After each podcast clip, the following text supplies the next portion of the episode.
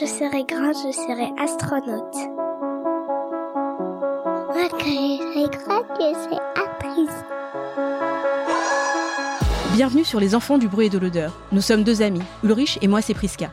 Un lundi sur deux, nous abordons avec nos invités les problématiques liées au racisme et aux discriminations que parents, enfants, adolescents et jeunes adultes vivent de la maternelle au banc des grandes écoles. Cette rencontre a été enregistrée en avril 2021. Notre invitée est Jessica Girandal Mouiza, franco-rwandaise de 29 ans, éducatrice spécialisée, vice-présidente de l'association Ibuka France qui œuvre pour la mémoire, justice et soutien aux rescapés du génocide des Tutsis au Rwanda en 1994. Elle est aussi conférencière et blogueuse afro-féministe. Pour les enfants du bruit et de l'odeur, Jessica revient sur les différents aspects du racisme au sein de sa vie personnelle, professionnelle. Elle nous partage donc son analyse sur son expérience d'enfant assigné métisse, du mépris et manque de bienveillance durant son parcours scolaire, le racisme au sein de son milieu professionnel qui se traduit par le complexe du sauveur et l'infantilisation des personnes les plus démunies. Et en ce mois de commémoration, Jessica nous parle de la jeunesse du génocide des Tutsis et l'importance de la mémoire. Je vous laisse découvrir toutes ces thématiques avec notre invité. Prenez place et bonne écoute. Bonjour Jessica. Bonjour. Merci beaucoup d'avoir accepté notre invitation. Nous sommes ravis, ravis, ravis de t'avoir aujourd'hui sur le podcast Les enfants du bruit et de l'odeur. Est-ce que tu pourrais, s'il te plaît, te présenter à nos auditorices pour qu'ils puissent savoir un peu qui tu es, ce que tu fais? Je te laisse la parole. Merci, avec plaisir. Alors, je m'appelle Jessica Gérondal Mouiza. J'ai 28 ans, j'ai la double nationalité franco-rwandaise, après avoir demandé la nationalité rwandaise en 2017. Euh, ce que je fais, je suis éducatrice de profession. Euh, depuis trois ans, euh, je m'occupe principalement des adolescents. En fait, je suis éducatrice de rue dans le 19e arrondissement de Paris. Et hum, je suis aussi la vice-présidente de l'association euh, Ibuka, euh, qui est l'association euh, qui s'occupe des questions de mémoire, de justice euh, pour euh, le génocide contre les Tutsis perpétré en 94 au Rwanda. D'accord. Est-ce que tu peux me dire ce que ça signifie Ibuka? Ça a peut-être une signification? Mhm. Ibuka, ça veut dire souviens-toi. Euh, parce que c'est notre but principal en fait que la mémoire des personnes qui ont perdu la vie en 94, plus d'un million Tutsis, euh, ne soit pas oubliée, euh, ni masquée, ni effacée euh, par les procédés de la négation. D'accord, merci. Du coup, je vais parler un petit peu de toi. Enfin, tu vas parler un peu de toi. Ça va pas être moi qui vais le faire. Est-ce que tu peux me dire comment était la petite Jessica? Tu étais comment, petite enfant? La petite Jessica, oh là là, la petite Jessica était très solitaire. Euh, parce que j'ai grandi dans le Var, dans le sud de la France. Euh, ma maman est tombée malade assez tôt, en Mhm. fait, euh, des suites euh, du, du trauma hein, dû au génocide contre les Tutsis, à la perte de ses parents. Euh, donc ma mère a toujours fait des longs allers-retours à l'hôpital. Euh, mon enfance n'était pas super joyeuse de ce point de vue-là. Mm. Mon père travaillait très dur. Mm. Euh, lui non plus n'était pas du coup, du coup à la maison. Euh, mon grand frère, lui, s'échappait avec ses amis, ils faisaient les 400 coups, ils étaient tout le temps sur leur vélo. euh. Et moi, j'étais plutôt seule dans ma chambre avec mes livres, en fait. Hmm. C'était plutôt ça, mon enfance. Euh, j'ai continué un petit peu dans ma solitude et dans, dans l'amour des livres pendant très longtemps. Euh, et c'est quelque chose qui m'a façonné, c'est vrai. Euh, la petite Jessica, elle était très très curieuse. Je me suis toujours intéressée à, à tout, Euh, mais vraiment très casanière. Euh, ce que j'aimais faire quand j'étais petite aussi, c'était écouter la musique, Mm. beaucoup beaucoup. Si maintenant je suis une très très grande fan de R&B, ça a commencé euh, vraiment dans ma chambre hein, avec euh, Beyoncé, des Destiny's Child, avec euh, Alia. Et, et par ailleurs, ce qui est rigolo, c'est que, hum, étant donné qu'il n'y avait pas beaucoup de noirs là où j'étais euh, dans le sud de la France, en fait, j'étais persuadée que mon peuple c'était les noirs américains. donc, euh, donc euh, mon attachement à la musique là, ça, ça a vraiment commencé dans dans ma chambre euh, petite. Hmm. C'est rigolo parce que bah, bon, je pense qu'on a, on n'est pas de la même génération. C'était à quelle époque ça? Oh, ça, c'était euh, années 90, euh, début 2000. Hmm. Et tu avais quel âge à peu près? Euh, J'avais autour des 10 ans. Au- D'accord. 8, 9, 10 ans. À cet Mm. âge-là, déjà, j'écoutais beaucoup de... C'est très étonnant, de rap américain. Mhm. Et même de gangsta rap. Wow. 10 ans. comme je disais, hein, j'étais j'étais comme ça, solitaire avec ma musique, avec mes livres. C'était Mhm. mon univers. Et aujourd'hui, c'est plus ou moins le même. D'accord. Parce que moi aussi, en fait, bon, je suis déjà plus grande, mais euh, je m'enfermais dans ma chambre en écoutant Alia et Beyoncé. Donc, euh, voilà. Mais j'avais pas, j'avais pas 10 ans. et euh, ça se passait comment avec tes parents, la relation familiale? Je t'ai entendu, par exemple, euh, dans un des épisodes de Kif Taras où tu parles par rapport au métissage. C'est ça. En fait, je me définis pas comme métisse. Euh, je peux expliquer ça en deux temps, en fait, parce que j'ai été élevée quand même par mon père qui est blanc. Mhm. Euh, donc j'ai été élevée dans l'univers en fait le plus blanc qui soit. Mm. J'ai mon éducation c'est vraiment euh, à la française. En plus mon père est d'une ancienne génération, lui il est né en 49. Mhm. Donc euh, donc non, j'ai j'ai tout tous les apports culturels bien franco-français, je Mhm. les ai. Mhm. Seulement ce que me renvoyait l'extérieur, euh, c'est c'est que j'étais une petite fille noire. Quoi. Mhm. Il y avait même pas cette idée de t'es métisse. Non, Mhm. pour euh, pour les sudistes, j'étais noire et j'étais j'avais ce sentiment-là d'être euh, étrangère, d'être vraiment rejetée. Euh, de la part de mes camarades de classe, j'ai pu entendre de, de, de temps en temps que oui, j'étais métisse, mais pour moi, ça voulait rien dire. Mhm. Il y avait aussi beaucoup de curiosité malsaine derrière. Mhm. À chaque fois qu'on parlait de mon métissage, c'était un peu pour me demander, mais t'es quoi? Mhm. comme si j'étais un petit peu un, un, un chien exposé dans une dans, dans un concours quoi. C'est Mhm. quoi ce mélange? Pourquoi ça donne ces yeux là Mhm. pourquoi ça donne ces cheveux là et j'avais l'impression d'être une bizarrerie exotisée Mhm. euh, sous les yeux des gens. Donc non pour moi le terme métis c'est l'exemple même du racisme biologique le plus pur parce que c'est littéralement de dire aux gens donc toi tu es le noir dilué dans le blanc et, et voilà ce que ça fait de, de toi. Et non c'est pas mon identité ça. Donc je me considère pas comme métisse et j'ai vraiment le sentiment d'avoir euh, l'expérience d'une femme noire en France Mhm. tout ce qu'on peut entendre sur euh, le racisme qui nous touche, le sexisme, l'exotisation, euh, l'infériorisation, euh, comme le dit très brillamment Fatima Wassak, la désenfantisation euh, quand euh, nous sommes très jeunes. Tout ça, c'est des choses que que j'ai vécues. Mhm.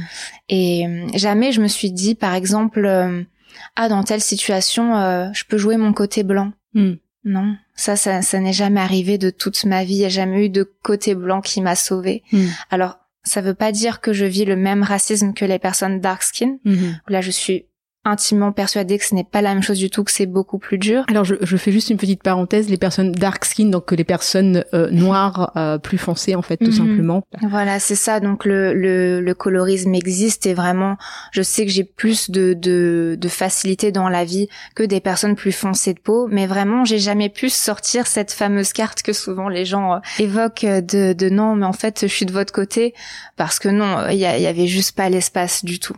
Et, euh, et en fait, dans, dans ma famille majoritairement blanche, euh, je me sentais vraiment à l'écart Mhm. euh, vraiment très à l'écart, surtout dans la famille euh, recomposée, où mon frère et moi on trouvait pas trop notre place en fait. Et, et comment ça, tu te sentais à l'écart? Il y avait des, des gestes, des, des mots. euh, il y avait, euh, c'était une mise à l'écart euh, de leur part? C'était, c'était comment? C'est, je pense que c'était pas du tout voulu, que c'était plutôt quelque chose ben, qui qui était qui venait naturellement pour eux. Euh, on se sentait un petit peu comme euh, les invités en fait, Mm. perpétuels, euh, même au repas de famille, des choses comme ça. C'est comme si on était toujours un petit peu extérieur. Et après, il y a ce que je raconte souvent, euh, les blagues. Mhm. Euh, ces fameuses blagues entre guillemets racistes qui, qui sont juste du racisme en fait parce qu'on peut parler de blagues quand on rit avec quelqu'un Mhm. mais quand on rit sur le dos de quelqu'un quand toute une table de plusieurs dizaines de personnes rit de toi mais que toi à l'intérieur tu as juste envie de disparaître et de, de, de morfondre en fait Mhm. ça c'est c'est le racisme et c'est ce qui a hum, vraiment fragilisé mon expérience d'enfant euh, c'est que je vivais du racisme à l'extérieur et que quand je rentrais chez moi, j'avais pas cette bulle protectrice où où peut-être je peux raconter ce qui m'est arrivé, être comprise.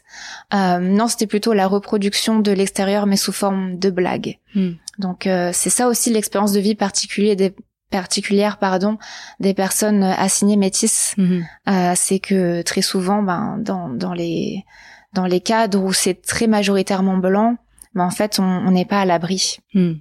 Mhm. Et, et, et du coup, tu l'as pris comment, toi, tout ça? Est-ce que tu as eu l'impression que ça a eu un impact sur ta construction? Est-ce que c'était quelque chose d'assez difficile?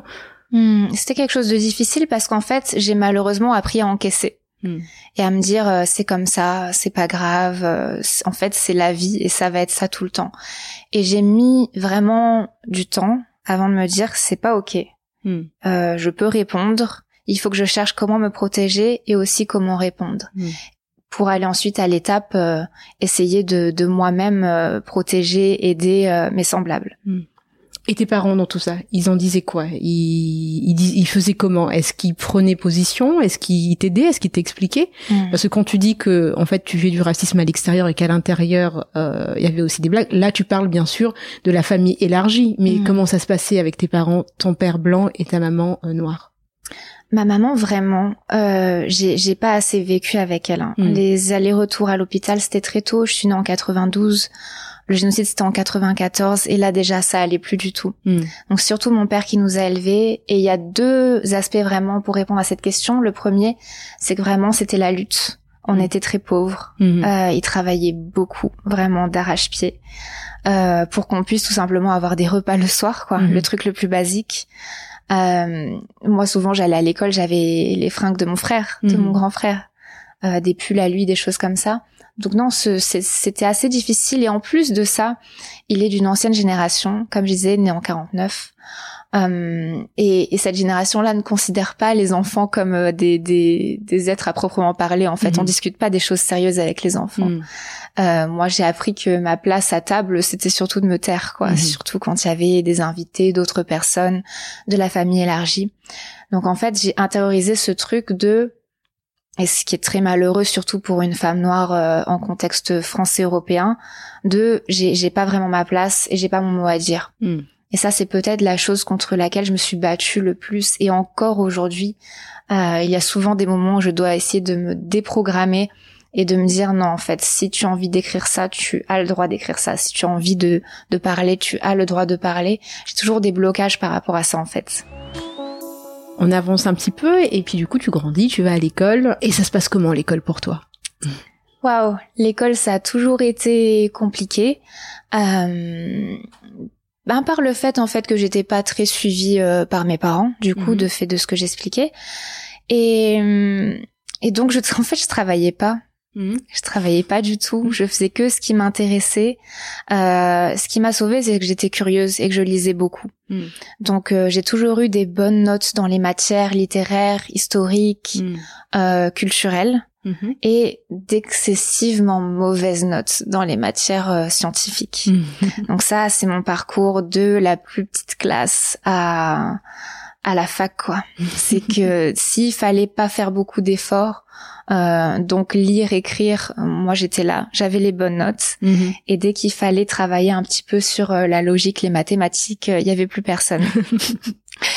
et, et, je pense que ouais, l'amour de la lecture, c'est ça qui a fait que j'ai pu finir ma scolarité. Bon après, j'ai pas un parcours très linéaire non plus parce que j'ai voulu aller en droit mhm. après le bac. Mhm.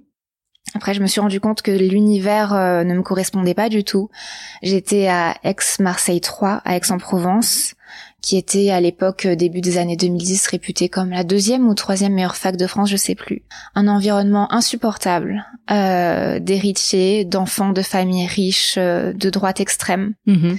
une faculté très raciste, des, des, professeurs eux-mêmes je saurais même pas comment qualifier ça. En première année, par exemple, je me rappellerai toujours en cours de euh, d'économie politique, le professeur qui refuse euh, d'aborder euh, les théories de gauche en fait mhm. et qui nous l'explique devant l'amphithéâtre de 500 personnes ça ne l'intéresse pas euh, et qui ne verra pas ça avec nous en fait, l'idéologie était omniprésente, était partout. Et c'est l'idéologie qu'aujourd'hui je combats, euh, euh, le capitalisme le plus raciste qui soit. Hmm. Et il fallait être dans ce moule-là pour réussir, euh, ou du moins même pour apprécier les études de droit. Hmm.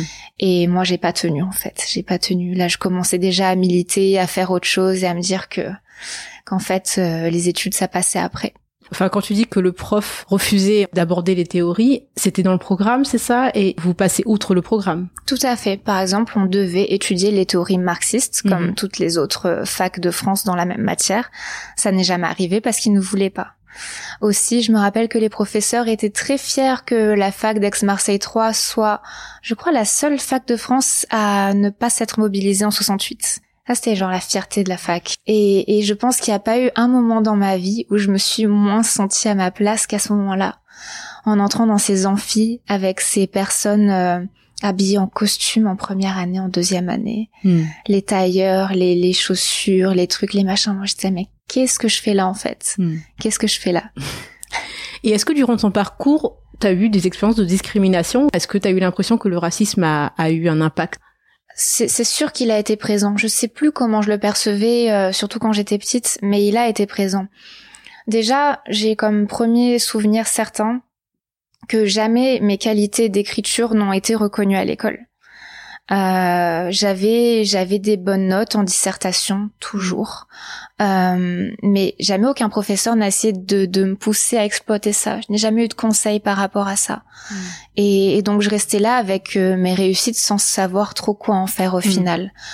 Euh, donc ça c'était quelque chose de très frustrant parce que je pense que j'aurais pu être orientée euh, d'une bien meilleure manière que juste me décider à aller en fac de droit. Euh, de par ce simple fait, je m'intéressais à l'actualité, je m'intéressais beaucoup au social, euh, j'aimais lire, j'aimais, j'adorais écrire. En sciences économiques et sociales, j'avais toujours des notes excellentes, philosophie aussi, français aussi. Mais euh, j'avais toujours des, des moyennes très basses parce qu'en vraiment les matières scientifiques c'était mais une vraie catastrophe. Hmm. Ce que j'ai beaucoup ressenti aussi, c'est euh, le mépris. Euh, ben, dans ces cours de maths où j'étais tétanisée euh, d'attendre le tour, où j'allais devoir passer au tableau, euh, je sentais beaucoup de méchanceté en fait de la part du professeur qui voit que tu n'as pas compris, que tu n'y arrives pas, qu'il y a des choses qui te manquent en fait pour, y arriver, mais qui en fait prend un certain malin plaisir à t'envoyer quand même au tableau devant tout le monde. Euh, en fait, c'est un peu sadique comme histoire ces trucs-là. J'ai jamais compris. C'est quoi le but en fait?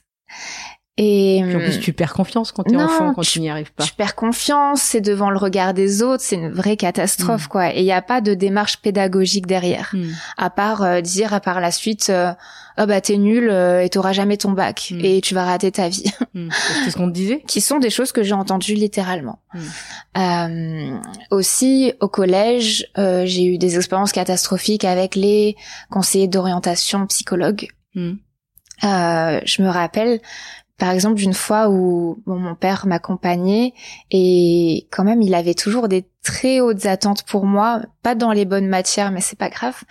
Et il disait, euh, si, si, si, ma fille va faire euh, école de commerce. Hmm. Parce que bon, les parents, c'est toujours euh, droit ou école de commerce ou médecine. Oui. Donc euh, moi, la pioche, c'était école de commerce.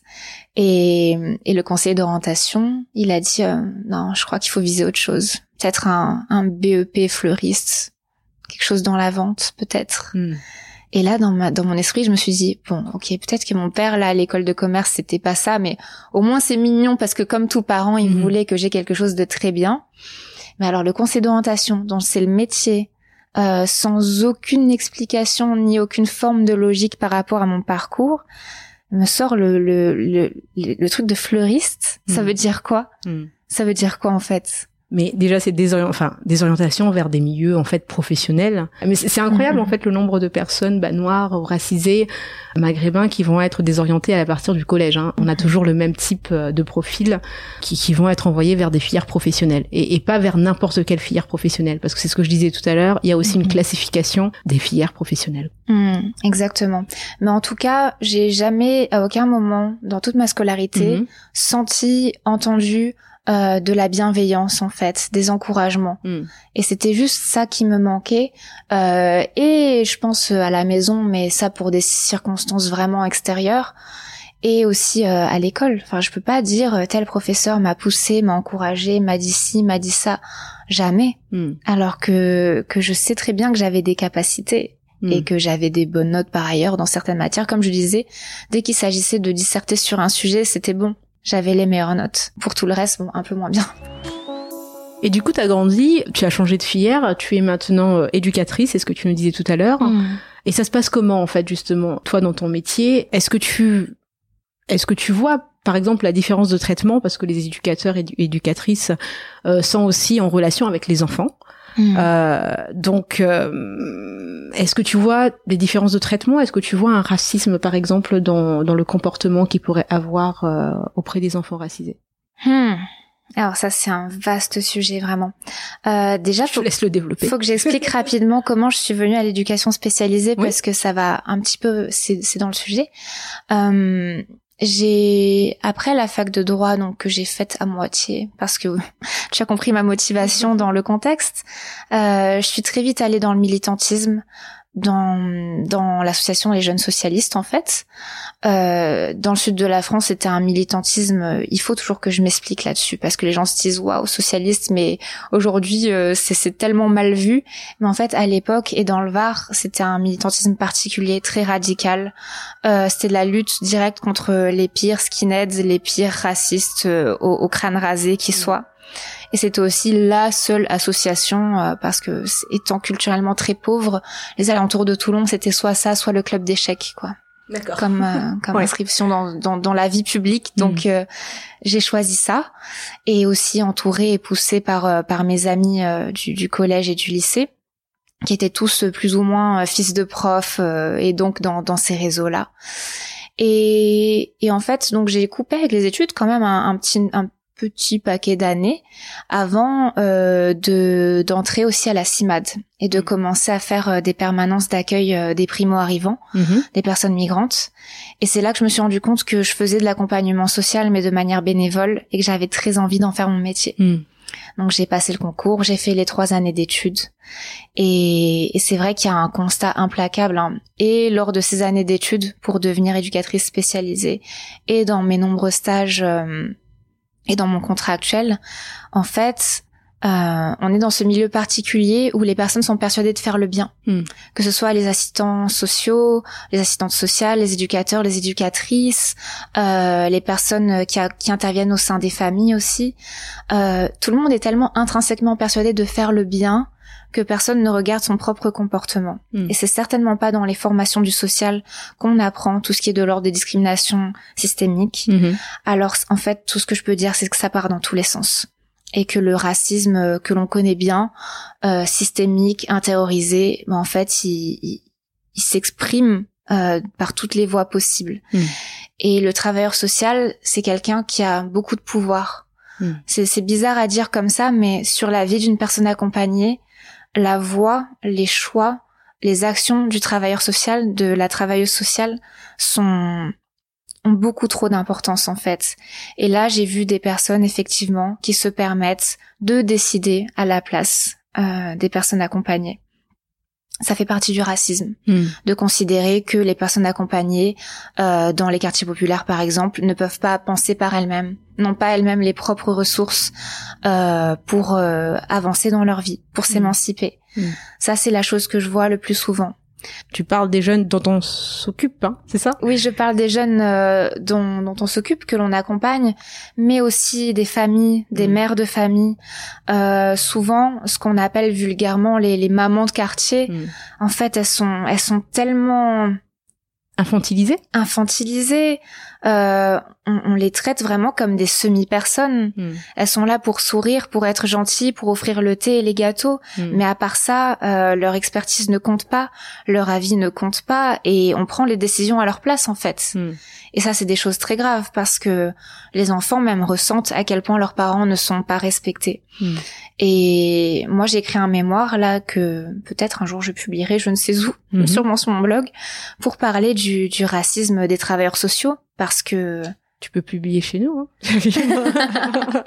avec plaisir parce que c'est ça m'a tellement choqué c'est tellement c'est tellement visible c'est tellement criant et en même temps impossible à dénoncer Mhm. impossible à dénoncer dès qu'on retourne ce miroir là face aux personnes qui se comportent de la sorte euh, là la fragilité blanche elle s'exprime mais d'une manière dont personne n'a idée Mhm. parce que le travailleur social est intrinsèquement bon Mhm. il a il a la cape là qui vole dans son dos et, et dans ce cas de figure, euh, essayer même sans dénoncer en interne de discuter des pratiques, c'est déjà impossible.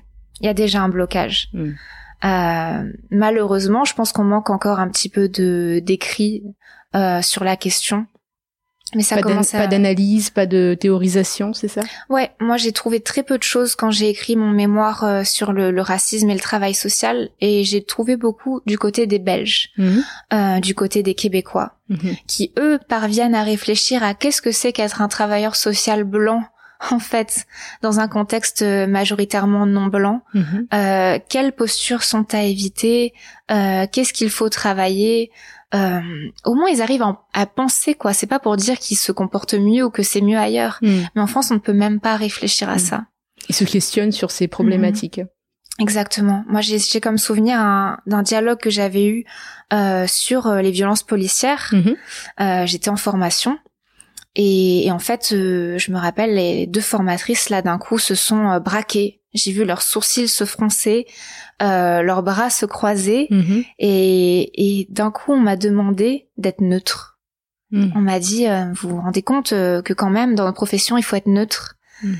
Alors moi je leur ai dit écoutez je je sais ce que c'est être raciste, je sais ce que c'est être antiraciste, mais je sais pas ce que c'est être neutre. Je sais pas ce que ça veut dire en fait. Et elles étaient bien embêtées, elles n'ont pas réussi à répondre, mais elles ont continué dans dans leur idée en me reformulant ça d'une manière et d'une autre, quoi. Mm.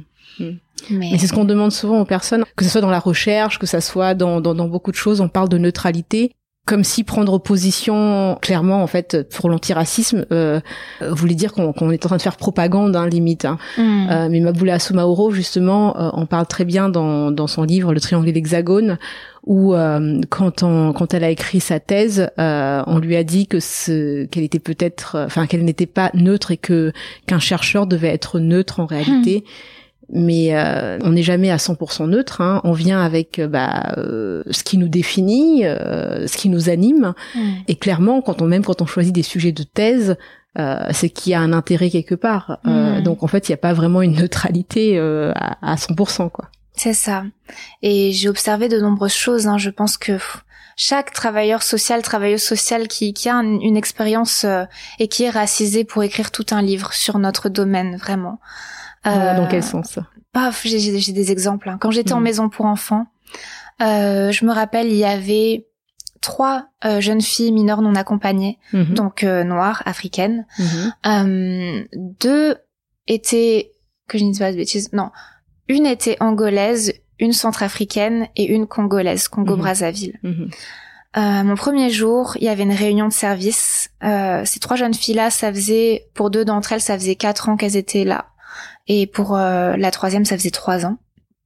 Quand même, pour hmm. dire un petit paquet d'années euh, dans la même structure, dans la même maison. Mhm. Euh, et, et, pendant la réunion, la première réunion à laquelle j'assiste, on me présente toutes les filles. Hmm.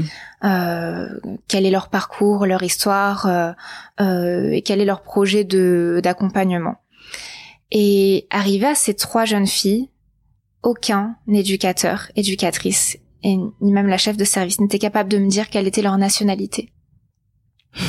Personne. Elles sont juste noires. elles, sont, juste noires, en fait. Et, et là, je me suis demandé, mais en fait, sur quoi ils travaillent hmm. On est censé travailler à partir de la vie des gens, de leurs paroles, de leur expérience. Hmm. Ça fait trois, quatre ans que tu accompagnes des jeunes filles, tu n'es même pas capable de retenir le pays hmm. dans lequel elles sont nées et dans lequel elles ont vécu l'écrasante majeure partie de leur vie. Hmm. Il y a eu ça, il y a eu aussi des, bah, des comportements racistes en fait de la part des jeunes filles blanches envers euh, ces jeunes filles noires, et toujours une grande capacité d'esquive des travailleurs sociaux. Hmm. Moi, à chaque fois, je questionnais, je disais, mais ça, il faut reprendre, ça, il faut travailler, ça, il faut convoquer un tel et, discuter et faire quelque chose. Et, en fait, non, c'était jamais important, en fait, de, de traiter ces questions. Hmm. Euh, pire, l'une de ces trois jeunes filles noires a commencé à se faire, euh, euh, comment dire, accuser de communautarisme. On disait en réunion de service, oui, non mais celle-là, apparemment, à l'école, elle ne reste qu'avec des filles noires, et puis elle pense qu'elles font comme les Black Panthers, des, hmm. choses comme ça. Hmm. J'ai entendu des choses comme ça en réunion de service. Hmm. Et, et vraiment, toute une équipe blanche persuadée euh, que des jeunes filles noires en situation euh, de, de minorité, mais en plus de migration, Mhm. sont là en train de, de comment dire, Faire une organisation politique. de faire au une orga- exactement, dans limite si c'est pas de la suprématie noire quoi, Mm. mais c'était vraiment du grand délire. Mhm. Mais ce qui est assez pathologique, c'est que c'est les délires qu'on entend euh, dans la bouche des Zemmour euh, sur CNews, Mhm. euh, que tu peux entendre dans une réunion de service de travailleurs sociaux en France, Mhm. de personnes qui sont censées accompagner, protéger euh, les plus vulnérables et parmi elles euh, des personnes noires. Hmm. Et du coup, euh, toi qui étais à l'intérieur de tout ça, euh, est-ce que tu as vu, euh, est-ce que tu avais des, des moyens en fait euh, de dénonciation, de des, des moyens en fait pour que ça Mhm. change, en fait, des moyens pour essayer de faire avancer les choses Aucun, parce que dans ces dans ces cas de figure, j'ai pu discuter avec d'autres personnes qui ont vécu les mêmes choses que moi. Tu es seul, et quand tu dénonces seul, l'institution entière se retourne contre toi. Hmm. C'est la même chose pour le sexisme. Euh, par exemple, des, des filles, j'ai entendu d'histoires- des histoires de filles accompagnées euh, qui vont dénoncer des, des actes d'agression sexuelle qu'elles subissent. Hmm. Leur parole est remise en cause Hmm. par les travailleurs sociaux avant même d'aller euh, dénoncer ça. Hmm. Et là, euh, c'est la même chose. S'il y a un seul, une seule personne dans le travail social qui dénonce, toute l'institution se retourne contre elle. Mm. Pareil pour les questions qui touchent euh, au LGBTQIA-phobie. Hmm. Exactement la même chose. C'est la même dynamique. Euh, en formation aussi, j'ai pu vivre des moments très difficiles où on laissait euh, une homophobie la plus décomplexée, la plus décomplexée s'exprimer avec des formateurs qui sont euh, dans la posture de dire ah non mais on chemine ensemble. hein. Euh, on peut tout entendre, on va débattre. euh, moi, je préfère que vous vous exprimiez. Euh, et, et, et en fait, les personnes concernées, même non concernées, sont outrées, Mm. et- mais l'institution laisse faire. Et lorsqu'on dénonce, l'institution se retourne contre nous. C'est toujours les mêmes dynamiques, en fait, partout. Mm. Sauf qu'on est dans le social. c'est jamais évident euh, de travailler avec des personnes, des, des enfants qui sont en construction et qu'elles subissent en même temps Mhm. une agression en fait raciste euh, Mhm. ou alors qu'elles sont harcelées euh, Mhm. sur leur milieu de vie parce que c'est là où elles vivent quand même et ce sont les personnes qui les entourent hein. Exact. mais euh, le fait d'être agressé à l'extérieur avec euh, des comportements euh, racistes Mhm. euh, de recevoir des micro-agressions à l'extérieur, mais en plus de devoir, quand tu rentres au sein du foyer, là c'est clairement un foyer, Mhm. si les éducateurs ou, euh, ou même les autres euh, habitants euh, Mhm. du foyer agressent aussi, c'est vraiment pas évident. Et puis là, il y, a personne d'autre euh, en- envers qui se, se retourner.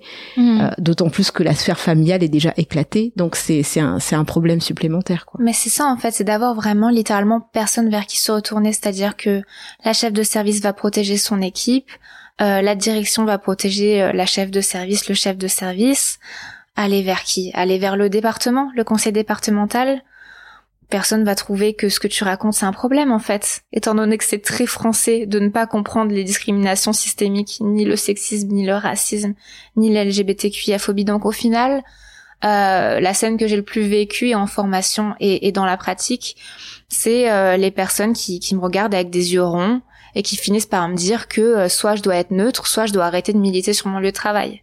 C'est toujours la, même la protection des mineurs, en fait, euh, Mhm. serait euh, du militantisme.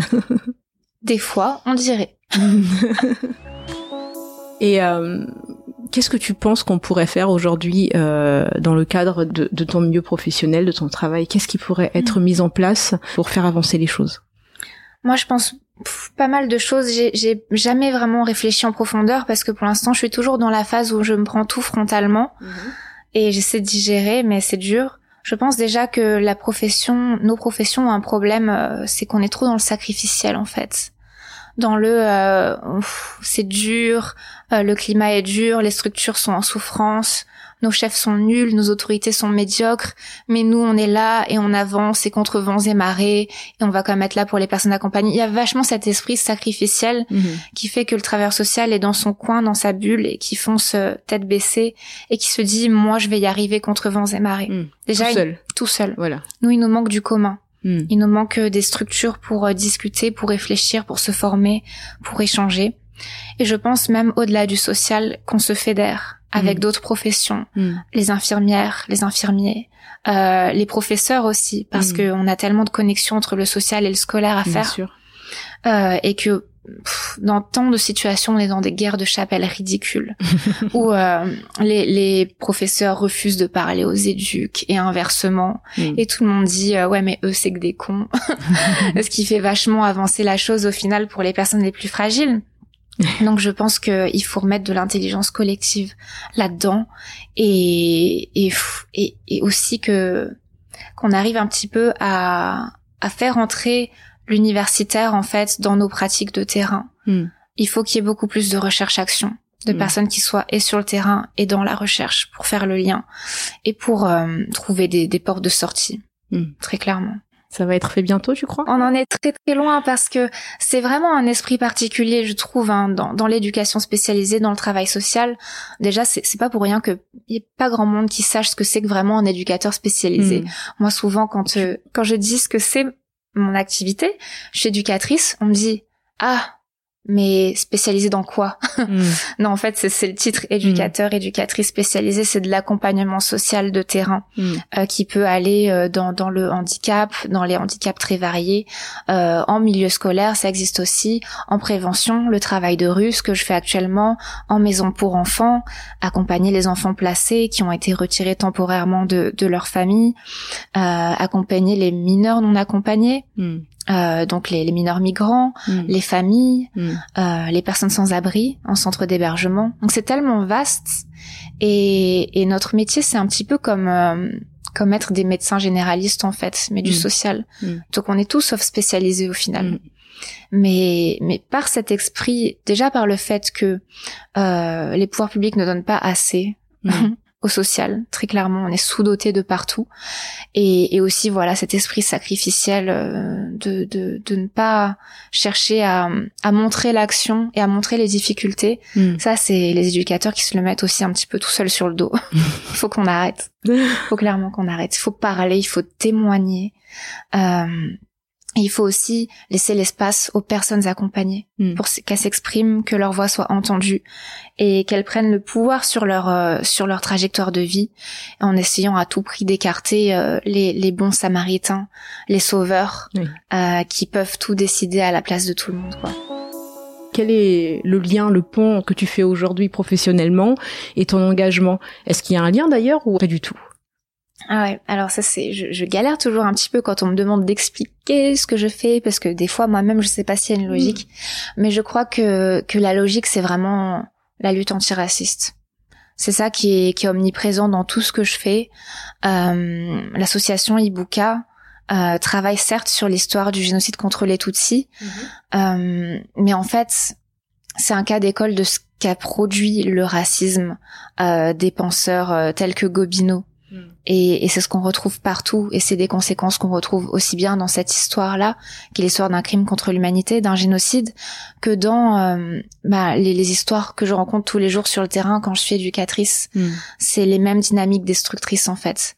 Pour le Rwanda, bien sûr, ça allait beaucoup plus loin. Oui.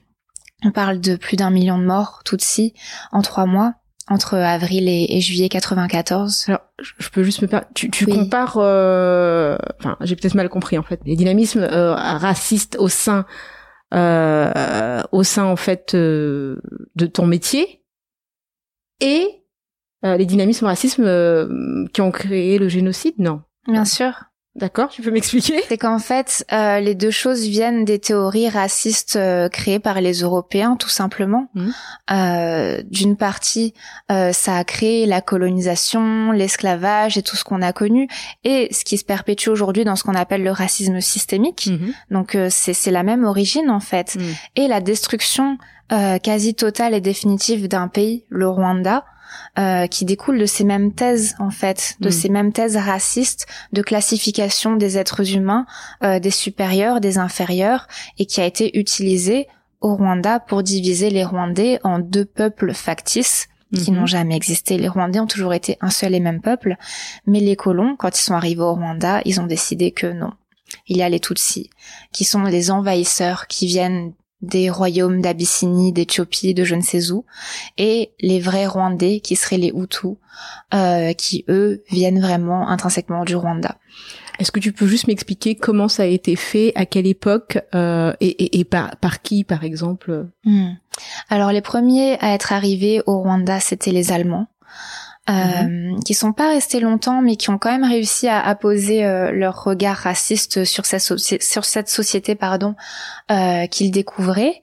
En fait, ils ont débarqué au Rwanda, qui était une des dernières terres euh, non conquises, donc sur laquelle ils projetaient énormément de, de fantasmes, hein, les terres inconnues, on sait ce que ça fait aux blancs.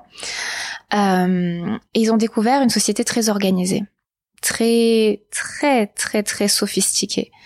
Et ils se sont dit, c'est pas possible que ces noirs là, ces nègres aient mhm. fait ça tout seuls, mhm. aussi bien organisé, aussi efficace, euh, aussi stratifié. Ils se sont dit donc qu'il devait y avoir eu une colonisation antérieure à la leur mhm. pour expliquer ça en fait, parce que pour eux les noirs c'est pas ça, c'est pas l'organisation. C'était en quelle époque tu disais? C'était euh, fin 1800. Et donc, ils vont expliquer ça par euh, une théorie complètement euh, loufoque euh, d'une ancienne colonisation qui serait venue des peuples d'Abyssinie. Donc c'est là qu'on voit que la colonisation c'est toujours très lié à aux, théories bibliques. Mhm. C'est parce que pour eux c'était ben, les fils de Cham quoi. Mhm. Et donc on se rapproche quand même des races européennes. C'est tout mhm. ça pour faire un lien avec les races européennes et dire que il y aurait des cousins éloignés de la race européenne qui sont allés coloniser les vrais Rwandais pour leur apprendre un moment l'ordre et la discipline. Mhm. Donc c'est comme ça que ça a commencé. Quand euh, l'Allemagne a perdu la Première Guerre mondiale et que la Belgique a récupéré euh, ce qu'on appelait le Rwanda-Urundi, parce qu'ils ont lié les deux pays. Ils ont continué ces thèses, hein, parce qu'on sait très bien qu'à l'époque c'était c'était ce qui se faisait de mieux en Europe. Mm. Euh, donc eux, ils ont vraiment accentué le travail de classification de la population, de distinction, et surtout d'ancrer dans le marbre ces catégories qui n'existaient pas dans l'esprit des Rwandais. Mm-hmm. Les Rwandais s'identifient par rapport à leur clan. Mm-hmm. Euh, les clans sont mixtes. Euh, moi, par exemple, le clan de ma famille, euh, c'est les Batsobé, et c'est surtout un rôle social de transmission euh, des rites royaux. Mhm. des clans, il y en a plein en Rwanda, entre 18 et 24, je crois, connus. Et c'est vraiment ça l'identification des Rwandais. Mais petit à petit, la colonisation a fait comprendre que non, il n'y a pas le peuple rwandais, il y a les Hutus, les Tutsis et les Tois. Mhm. Les Tois, c'est les Pygmées. Et alors que le mot Hutu, c'est le premier mot à avoir euh, à être apparu dans le langage, dans le Kinyarwanda, ça voulait juste dire manant, pauvre, mhm. et que la vraie signification, si je puis dire, de Hutu Tutsi, c'est que les Tutsis c'est les riches, ceux qui auraient euh, par exemple plus de dix vaches, mhm. et les Hutus c'est les pauvres. Mais il n'y a jamais eu aucun souci dans la société rwandaise de passer de pauvre à riche et de riche à pauvre. Mhm. Mais les colons vraiment, ils ont tenu sur des années par des écrits, des textes, des discours politiques, par la religion, par l'éducation, à inscrire dans l'esprit des Rwandais profondément que non, il n'était pas un seul peuple, mais deux peuples très différents. Ce qui n'a aucune base logique et historique. Maintenant, c'est prouvé euh, très très largement. Mais ça a fait des ravages parce que si au début les Belges sont appuyés sur les Tutsis, euh, qui malheureusement étaient flattés, donc ont accueilli ces théories aussi. Donc ils sont bah, appuyés sur personnes Hmm. nommé Tutsi c'est ça. puisque voilà c'est comme si je disais beau et moche et que en hmm. fait euh, je mettais une catégorie de personnes que je regarde et que je dis bon bah toi avec ces traits là j'ai décidé que tu serais beau et hmm. toi tu serais moche et euh, et, et à partir de là bah vous faites maintenant euh, deux ethnies deux populations et non plus une seule. Exactement. Ça a autant de bases réelles que ça.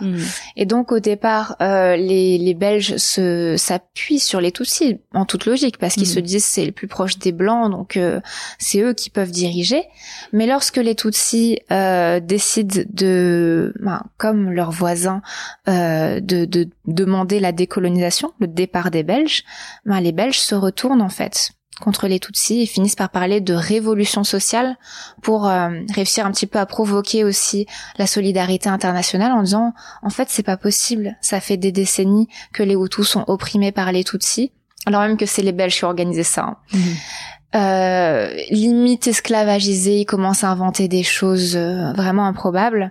Et donc il parle d'un mouvement, d'une révolution sociale euh, qui s'instaurait au Rwanda, qui est en fait une révolution raciale mhm. euh, des Hutus contre les Tutsis.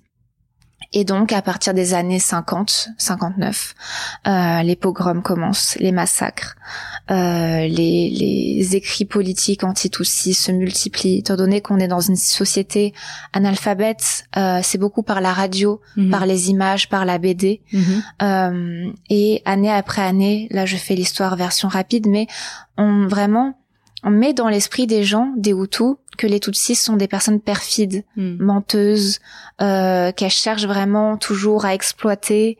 En fait, c'est la même le même procédé qui a été créé contre les Juifs en Mhm. Europe. Mhm. Exactement le même, Euh, mais cette fois pour les Tutsis.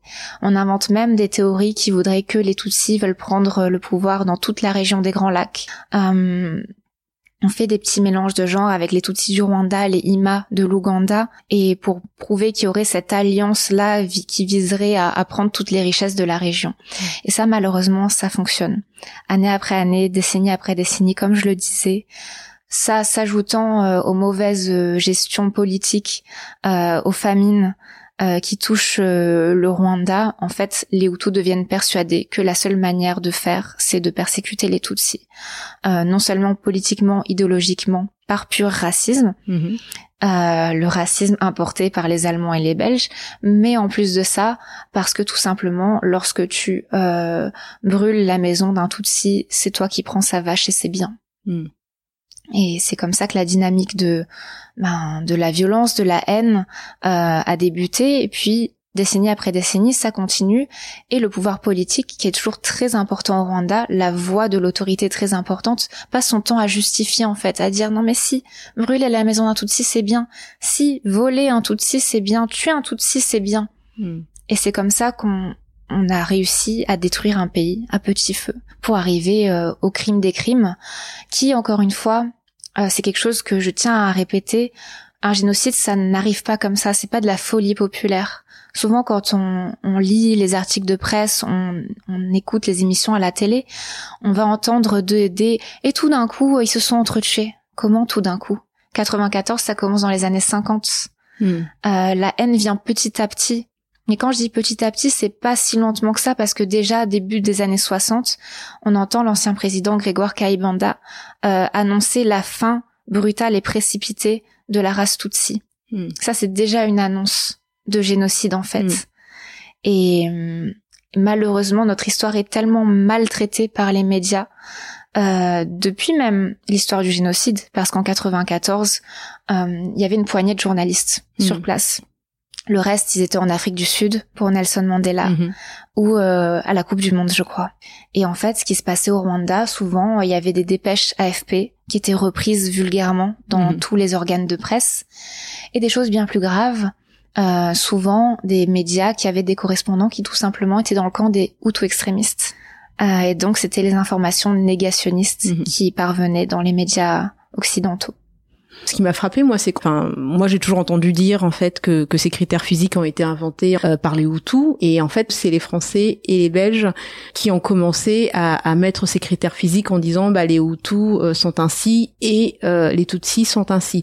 Et pendant pendant une époque, on pouvait passer de Hutu à Tutsi comme ça, euh, sur demande, comme de pauvre à riche, en fait. Hmm, c'est ça en fait. Avant que les, les colons ancrent ces, ces ethnies-là euh, dans le marbre, Hutu, Tutsi, c'était des catégories socio-économiques. Hmm. On pouvait vraiment, par mariage, par gain, par perte d'argent, passer d'une catégorie à l'autre sans souci. Euh, mais ensuite, les anthropologues ont fait leur travail. Ils ont mesuré les, les nez, les têtes, les crânes, les fronts, les corps tout entiers, et ils ont vraiment fait l'archétype de qu'est-ce qu'est le Tutsi, qu'est-ce qu'est le Hutu. C'est pour ça que pendant le génocide, les tueurs avaient l'habitude de dire qu'il faut couper les grands arbres. Hmm. Parce que c'était tuer les personnes qui, selon les critères factices et racistes, étaient des Tutsis. Les, les, les critères occidentaux. Oui, les critères occidentaux, tout à fait. Et ces, ces théories d'anthropologues, elles étaient juste ridicules. C'est l'inverse de ce qu'on attend euh, des sciences sociales. Mm. C'est-à-dire que on va chercher des personnes dans les collines au Rwanda et, euh, et on dit à la personne grande et fine, euh, au teint un peu plus clair, bah toi tu vas dire que t'es Tutsi. Et si la personne n'est pas d'accord, elle dégage de l'étude. On va chercher la personne petite, trapue, au trait plus plus épais, et on va lui dire toi t'es Hutu. Et si la personne n'est pas d'accord, parce qu'elle a décidé qu'elle était Tutsi ou que la personne est riche ou que je ne sais pas quoi. Ma pareil, elle dégage de l'étude en fait. Donc euh, c'est fou de se dire que c'est quelque chose d'aussi grotesque, d'aussi faux, d'aussi mal construit qui a mené à un, génocide aussi meurtrier. Hmm. C'est complètement fou. Et ce que tu dis là, par exemple, euh, tu me citais en fait des, des, des, sources tout à l'heure. Euh, hmm. Euh, où est-ce qu'on peut trouver en fait cette histoire? Où est-ce qu'on peut trouver euh, des preuves de cette de cette hmm. histoire en fait, des, des, des sources, des, des références? Hmm. Alors il y a des excellents livres d'histoire. Moi, ma bible personnelle, c'est toujours Jean-Pierre Chrétien et Marcel Cabanda, mhm. euh, Rwanda, racisme et génocide, l'idéologie amitique. Euh, s'explique parfaitement tout ça. Ça renvoie vers d'autres sources aussi euh, plus poussées. Si on veut, par exemple, aller voir les fameuses fausses études anthropologistes là qui ont, bah, qui ont marqué quand même les études françaises jusque dans la fin des années 70. Hein. Hmm. Ça aussi qu'il faut retenir, c'est que jusqu'à très tard, on continue à dire bah oui, vous comprenez les Tutsis, euh, c'est une race euh, amitique euh, qui blablabla. Hmm. Dans des études sociologiques en France, c'est quand hmm. même fou. Et il y a aussi des, des, ouvrages plus récents comme Florent Piton, un historien. mais moi, je conseille surtout de lire les témoignages des personnes rescapées. Hmm. De très nombreux livres ont été écrits, sont répertoriés sur le site internet d'Ibooka France. Euh, il n'y a rien de plus vrai, de plus juste que d'écouter la parole de la personne qui est née, qui a grandi au Rwanda, qui a survécu. Hmm. Et, et, aussi, il reste les, les, romans, les excellents romans de Scholastic Mukasonga, par exemple. Oui. Euh, Magnifique. Qui sont toujours des, des, livres que je conseille parce que c'est beau, c'est poétique, c'est vrai, c'est historique mhm. et c'est politique. Hmm. Tout ça à la fois. Et d'ailleurs, euh, nous avons en fait euh, Notre-Dame du Nil euh, qui se trouve dans notre librairie et vous en avez d'autres. Donc n'hésitez pas à venir voir tous ces livres. Qu'est-ce qu'on peut faire aujourd'hui pour donner en fait plus de visibilité, plus de poids à cette histoire? Toi, tu interviens auprès des écoles, par exemple, avec l'association. Tout à fait. J'interviens auprès des écoles pour raconter cette histoire aux, aux, élèves, mmh. souvent de collège et de lycée. Euh, on a beaucoup de, conférences programmées tous les ans, c'est de plus en plus. Au départ, ça vient d'un truc un petit peu bizarre, comme les rescapés de la Shoah sont presque, euh, il y en a presque plus. Mhm. Si tu veux, ils ont commencé à se rabattre sur les rescapés du génocide contre les Tutsis pour parler des génocides. Donc mhm. à la base, c'est comme un truc pas très propre cette histoire, mais bref. Il y a aussi plein de, de professeurs qui sont très passionnés, très intéressés euh, par notre histoire d'une manière beaucoup plus saine. Mm-hmm. Et c'est vrai que c'est quelque chose que j'adore faire, accompagner une personne survivante. Souvent, je vais faire la partie historique pendant 40-45 minutes, euh, présenter les faits les plus importants de l'histoire du génocide contre les Tutsis. Et, ensuite, la personne apporte son témoignage, son vécu pendant le génocide. Et ça apprend beaucoup aux élèves et souvent, ce dont je me rends compte, c'est qu'on est les premiers à venir leur parler du racisme, du mm. vrai, mm. sans dire euh, le racisme c'est mal, il faut pas être raciste. Mm-hmm. Le, vrai racisme, qu'est-ce que c'est? Qu'est-ce que les Européens ont théorisé? Qu'est-ce qu'ils ont fait sur le continent? Qu'est-ce qu'ils ont importé par la suite? Mm. euh, de partout dans le monde en fait. Et et c'est toute une logique en fait. Souvent, je dis que le génocide contre les Tutsis, ça peut être l'un des cas d'école de ce que peut produire le racisme de pire, parce que c'est ça de A à Z c'est qu'est-ce que les Blancs ont projeté sur le Rwanda, qu'est-ce qu'ils ont fait une fois qu'ils y étaient, qu'est-ce qu'ils ont utilisé euh, pour la domination, pour leur entreprise capitaliste, euh, pour leur classement dans le grand concours des nations? Hmm. Qu'est-ce qu'ils ont fait en termes de diviser pour mieux régner, jusqu'où ils sont allés? On n'a pas encore parlé de la France parce que la France n'était pas colonisatrice hmm. au Rwanda, mais elle a plus ou moins pris la main mise en fait de suite après la Belgique. Hmm. Quand la Belgique a décidé de se retirer, euh, dans les années 70, la France a très vite pris euh, ses marques, euh, multiplié les accords de coopération, euh, noué des liens extrêmement forts d'amitié entre les familles. Par exemple, les familles euh, Mitterrand et Abiyarimana. Mm Abiyarimana qui a pris le pouvoir par un coup d'État au Rwanda en 73. Et, et franchement, la politique de la France-Afrique, elle a été cette politique-là d'horreur absolue la plus pure au Rwanda, hmm. euh, jusque dans les années 90. Par exemple, dans les années 90, comment on, on explique que dans un si petit pays, la France envoie des centaines de soldats? C'était même plus essayer de se cacher derrière un accord de coopération. Non, la France a pris le contrôle de l'armée qui, quelques mois, quelques années après, allait commettre le génocide. Hmm. Donc il y a vraiment une très longue histoire de collaboration de la France avec le Rwanda extrémiste Hmm. qui n'a jamais pris fin jusqu'à après le génocide contre les Tutsis. Là, ça fait l'actualité parce qu'il y a eu euh, le rapport du clerc, rapport d'historien commandé par Macron pour faire, je mets des guillemets, faire la lumière sur ce que la France a fait au Rwanda. Ce que la France a fait au Rwanda, on le sait depuis longtemps. Oui. Ça, c'est la petite manipulation de communication politique pour dire, nous, on va vous expliquer de manière un peu gentille et censurée euh, ce qui s'est passé. Le, Euh, le- le lever des, des secrets aussi des documents euh, concernant la France en fait euh, C'est ça. durant justement ce génocide des Tutsis au Rwanda. Mhm. Sauf qu'en fait, ce, ce rapport est complètement biaisé euh, parce que il parle d'aveuglement, alors que c'était tout sauf de l'aveuglement. La France savait parfaitement dans quoi elle était, quel était le projet euh, des hommes politiques euh, et des femmes politiques aussi, parce qu'il y en avait, euh, qui préparaient le génocide. La France savait tout, en temps et en heure. Donc il n'y a pas une question de on savait pas, de on a continué à les aider, mais en même temps on n'avait pas vu. Hmm.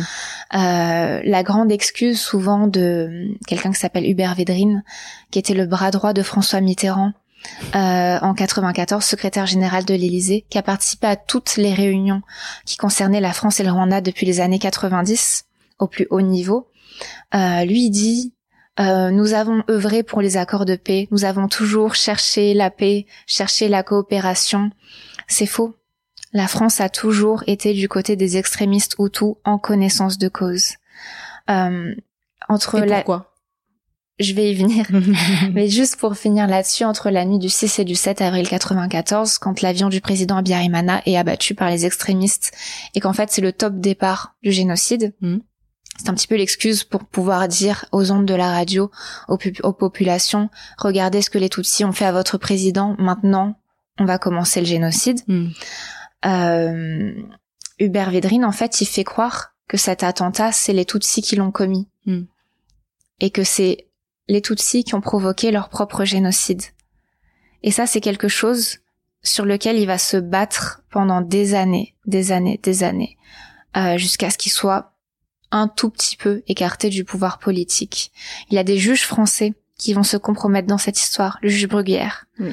euh, qui pendant des décennies, euh, des années, pardon, va euh, mener une enquête à charge contre les autorités de, de Kigali actuelles en disant non, en fait, c'est vous qui avez créé le génocide. Hmm. Ça, c'est le négationnisme, la négation, le déni au plus haut niveau de l'État français pour justement masquer euh, que l'État français était en collaboration, c'est le terme total avec un pouvoir génocidaire avant, pendant et après le génocide, jusqu'à vouloir euh, réarmer Hmm. euh, l'armée en fuite au Zaïre Hmm. pour leur permettre de reprendre le contrôle, en fait. Et, quand tu parles de réarmer, euh, Mm. dans le livre de Saint-Exupéry, on, on voit aussi que l'armée française a entraîné Hmm. en fait euh, bah, les Hutus euh, qui étaient en train de massacrer euh, Mhm. euh, les, les Tutsis en fait. Donc C'est euh, ça. C'est pas pour rien que lorsque les journalistes sont arrivés, euh, ils ont vu les tueurs euh, les prendre comme des amis. Ils ont vu des Français blancs et ils se sont dit ah mais c'est comme nos amis les militaires. mm. Donc ils se sont comportés avec les journalistes comme avec leurs amis militaires. Ils Mm. allaient leur faire leur compte rendu. Ah machette encore sanglante, aller voir le journaliste français et dire aujourd'hui j'ai tué toute une famille. Je suis allée dans telle école et voilà ce que j'ai fait fièrement. Parce que c'était comme ça qu'était perçue euh, l'alliance entre la France euh, et le Rwanda. Donc c'est jusque là que ça va et c'est pour ça que c'est important pour nous euh, de, de nous battre pour que la vérité ne soit jamais déformée parce que l'objectif c'est la prévention, la lutte contre les crimes de génocide. Et si on ne parvient pas à mettre en lumière les histoires passées, on ne peut pas faire en sorte que ça ne se reproduise plus. Mm. Parce que sinon on tombe toujours dans l'histoire euh, prise sous le prisme sentimentaliste. Mm. Oh c'est triste, oh c'est horrible. On se souvient, on honore la mémoire, mais mais cette mémoire elle est politique en fait. Mm. On n'est pas juste là pour que les gens pleurent et se disent oh mais finalement l'histoire du Rwanda c'est la plus triste de toutes les histoires. Non, c'est pas ça notre but. C'est vraiment que les gens utilisent leurs émotions à, à une visée politique pour se dire que c'est des choses qui qui sont planifiées, qui sont pensées par des intellectuels. Ces familles détruites, ces enfants tués, ces veuves, euh, le viol comme acte de guerre, c'est quelque chose qui est produit par des esprits intellectuels qui l'ont pensé dans un but de domination politique.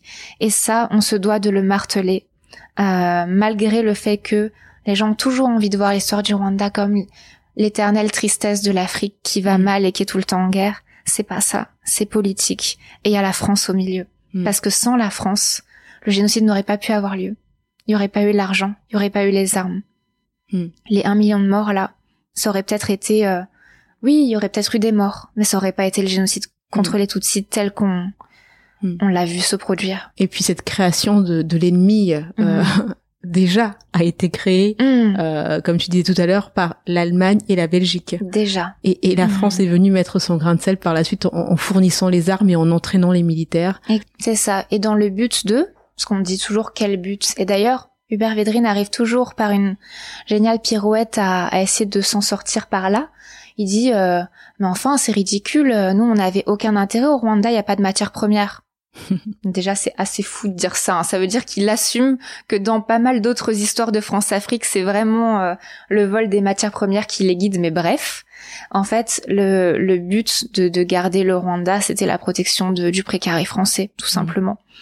Euh, on est dans une zone où il y a pas mal d'anglophonie, mmh. euh, même entouré par l'anglophonie et, et, pour François Mitterrand, il était hors de question euh, que les Tutsis venus d'Ouganda, les mmh. réfugiés, euh, prennent le pays en fait et lui enlèvent un allié. Mmh. C'est ça et la réputation de la France en Afrique aussi qui jouait parce que si la France euh, ne parvenait pas à soutenir son allié à Biarimana, mmh. tous les tous les autres chefs d'État allaient se dire mais en fait ça sert à quoi? D'être allié avec la France donc c'est des calculs politiques de la sorte. Ce ne sont pas des aveuglements parce que encore une fois, la France savait pertinemment à qui elle avait affaire. Euh, mais c'est un choix politique délibéré de se dire que la vie euh, des, des, Africains ne vaut pas la vie des Européens, que ce n'est pas la même chose. Et d'ailleurs, il a pu le formuler de la sorte, François Mitterrand, génocide dans ces pays-là, c'est mhm. pas important. Mhm. En fait, c'est vraiment ça, la morale de l'histoire pour eux. Bah écoute, euh, où est-ce qu'on peut trouver donc euh, si tu peux juste nous reciter les quelques références bah, sur le rôle de la France au Rwanda dans le génocide des Tutsis et aussi la présence de la Belgique et de l'Allemagne. Alors les références historiques, euh, Hélène Dumas, Jean-Pierre Chrétien, Marcel Cabanda, Florent Piton. Sur le rôle de la France au Rwanda, Survie fait un excellent travail, mmh. Association Survie. Mmh.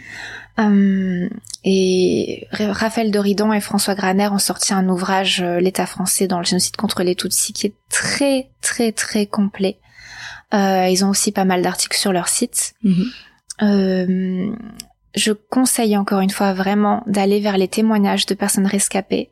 Et on peut les retrouver où ces témoignages? Sur YouTube, sur euh, le site internet d'Ibuka et euh, sur aussi le site du Mémorial de la Shoah parce mhm. qu'on a un partenariat avec euh, avec eux depuis depuis fort longtemps. Euh, et, et, les livres des personnes rescapées, encore une fois, euh, on a Annie Kaitesi, on a Charles Bonimana, euh, on a Félicité Liamokuru, et encore une fois, c'est sur le site euh, d'Ibuka France. Mais c'est c'est vraiment ce qui me tient à cœur toujours, c'est de rappeler que c'est la voix des rescapés, des personnes survivantes, euh, qui est la plus importante en fait, qui est la plus politique aussi. Ils ont vécu, ils ont vu, tout fait sens lorsqu'on lit leurs mots, mmh. lorsqu'on entend les témoignages. Il n'y a vraiment pas besoin de, de même euh, se mettre le nez dans toutes les théories, comme je disais, des anthropologues, des sociologues et tout. Tout transparaît de leurs expériences de vie en fait. Mmh. Euh, et, et, les romans de Scholastic Mukasonga vraiment très importants.